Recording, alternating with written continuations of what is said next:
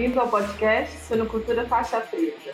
Aqui nós discutimos as melhores e mais recentes pesquisas na área da suinocultura. Nosso convidado já é um convidado conhecido. Ele veio trazer um pouquinho mais da sua pesquisa para gente. Felipe, seja muito bem-vindo ao nosso podcast. Por favor, se apresente às pessoas que nos escutam. Bom dia, Mário. Muito obrigado pelo convite. Uh, eu sou engenheiro agrônomo e mestre em zootecnia, formado pela Universidade Federal do Rio Grande do Sul. No momento, eu estou realizando meu doutorado na Universidade de Laval, no Canadá. E eu sempre estive ligado à suinocultura. Meus pais são produtores, são, são crecheiros. Mas no dia de hoje eu vou abordar um pouco a relação da maternidade e desempenho reprodutivo de porcas durante um surto de PIRS. Muito bem, Felipe é gente que faz, porque já tem aí uma série de pesquisas na área, pesquisas de impacto e relevantes para o setor. Então, Felipe, queria que você compartilhasse, por favor, uh, os resultados dessa pesquisa que você trouxe hoje para gente. Então tá, uma breve introdução assim da doença da PIRS. A PIRS é uma das doenças mais importantes do mundo. Ela afeta as características reprodutivas e respiratórias dos suínos, principalmente as porcas e alguma coisa também na, na, nos suínos na fase de creche inicial. É uma doença que, felizmente, ainda não chegou, de fato, no Brasil, mas já tivemos um surto no, no Uruguai, então, de certa forma, está próximo. Em termos quantitativos de prejuízo, estima-se que, aproximadamente, em média, ah, ela afete 2 milhões de dólares por dia a suinicultura nos Estados Unidos.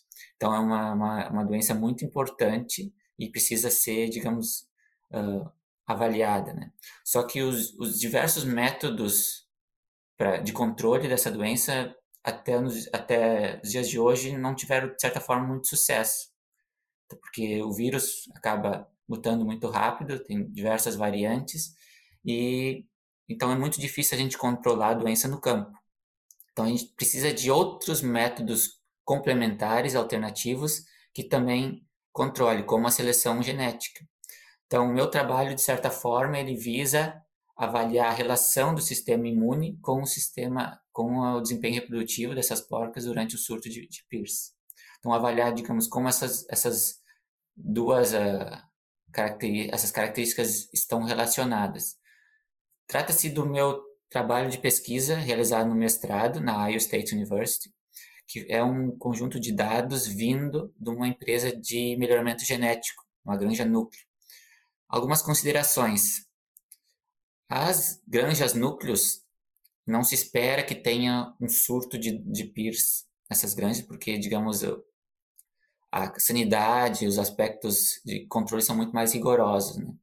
Então, nesse momento, quando a gente soube que, que tinha esse surto, a gente começou a coletar os dados na verdade, os dados já deviam sendo coletados, mas a gente tentou também investigar qual seria a relação do, do sistema imune através da, do, da produção de anticorpos desses animais.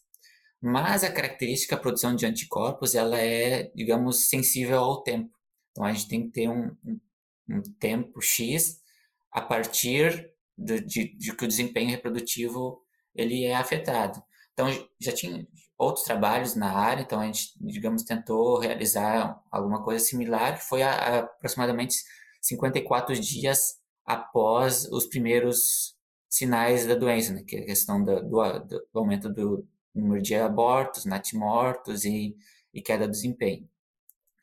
Então, essa característica, produção de anticorpos, que no inglês é Sample to Positive Ratio, ela foi mensurada 54 dias após uh, esse início do surto da doença, para a gente ter o pico da produção de anticorpos desses animais.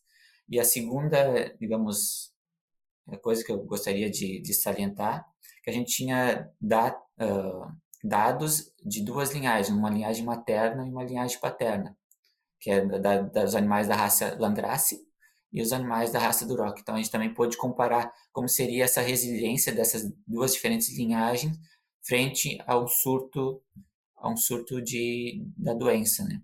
Então, de, de certa forma, as características de desempenho que são afetadas pela, pela doença, que são as características reprodutivas, elas apresentam baixa herdabilidade. Ou seja, se a gente selecionar os animais baseado nessas características de reprodutiva, nosso ganho genético vai ser incipiente ao longo do tempo. Porque o ganho vai ser irrisório, muito, muito baixo, porque a herdabilidade ela é baixa. Então, nosso objetivo, do ponto de vista do melhoramento genético, é encontrar características associadas às características de interesse que tenham uma herdabilidade maior, que estejam geneticamente correlacionadas com essas características e sejam fáceis de mensurar. Então, a gente tentou, dentro dessas inúmeras características possíveis, essa que é a produção de anticorpos. E a gente pôde observar que a produção de anticorpos ela tem uma maior herdabilidade, ponto 34, 35, ou seja, em média, três vezes, uma herdabilidade três vezes maior que a maioria das características de desempenho reprodutivo. Então, para nós, isso, digamos, é algo bastante pertinente, porque ela permite a seleção da, da, da característica uh, produção de anticorpos, mas ela também está relacionada a, a, ao desempenho reprodutivo. A gente observou, digamos, uma correlação genética de 0,6, que é alta, para a produção de, de número de leitões nascidos vivos, e uma correlação genética negativa, mas porém positiva, com características uh, de mortalidade, como produção de, de natimortos e leitões mumificados. Então, a nossa ideia, de certa forma, é, do ponto de vista do melhoramento genético, encontrar tais características como a produção de anticorpos.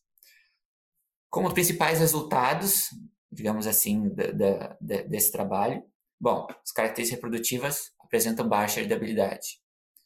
Em relação aos marcadores e regiões do genoma associado, elas são características poligênicas, ou seja, pequenas partes do genoma afetam um pouco as características reprodutivas, ou seja, ela é muito distribuída, então é muito difícil a gente fazer a seleção baseada, são muitos QTLs, então é muito difícil a gente fazer uma seleção direcionada.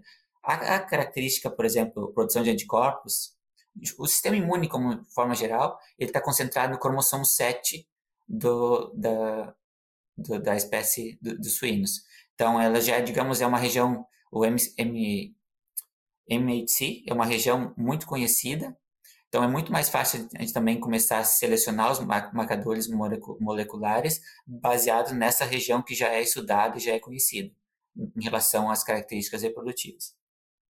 Então, outra, outro resultado que a gente encontrou, que a heredabilidade dessa característica é muito superior, está correlacionada geneticamente com esses animais.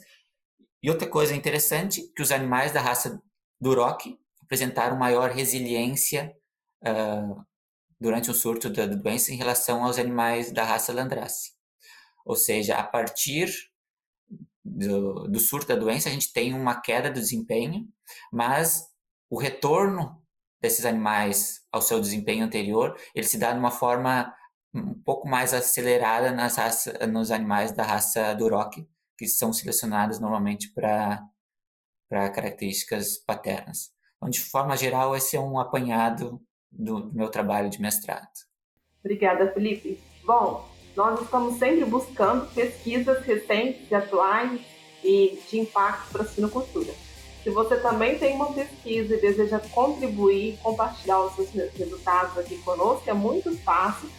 Basta você enviar um e-mail para suinoculturafaixapreta.com.br. Bom, obrigada a todos e espero contar com vocês e tê-los aqui numa próxima oportunidade.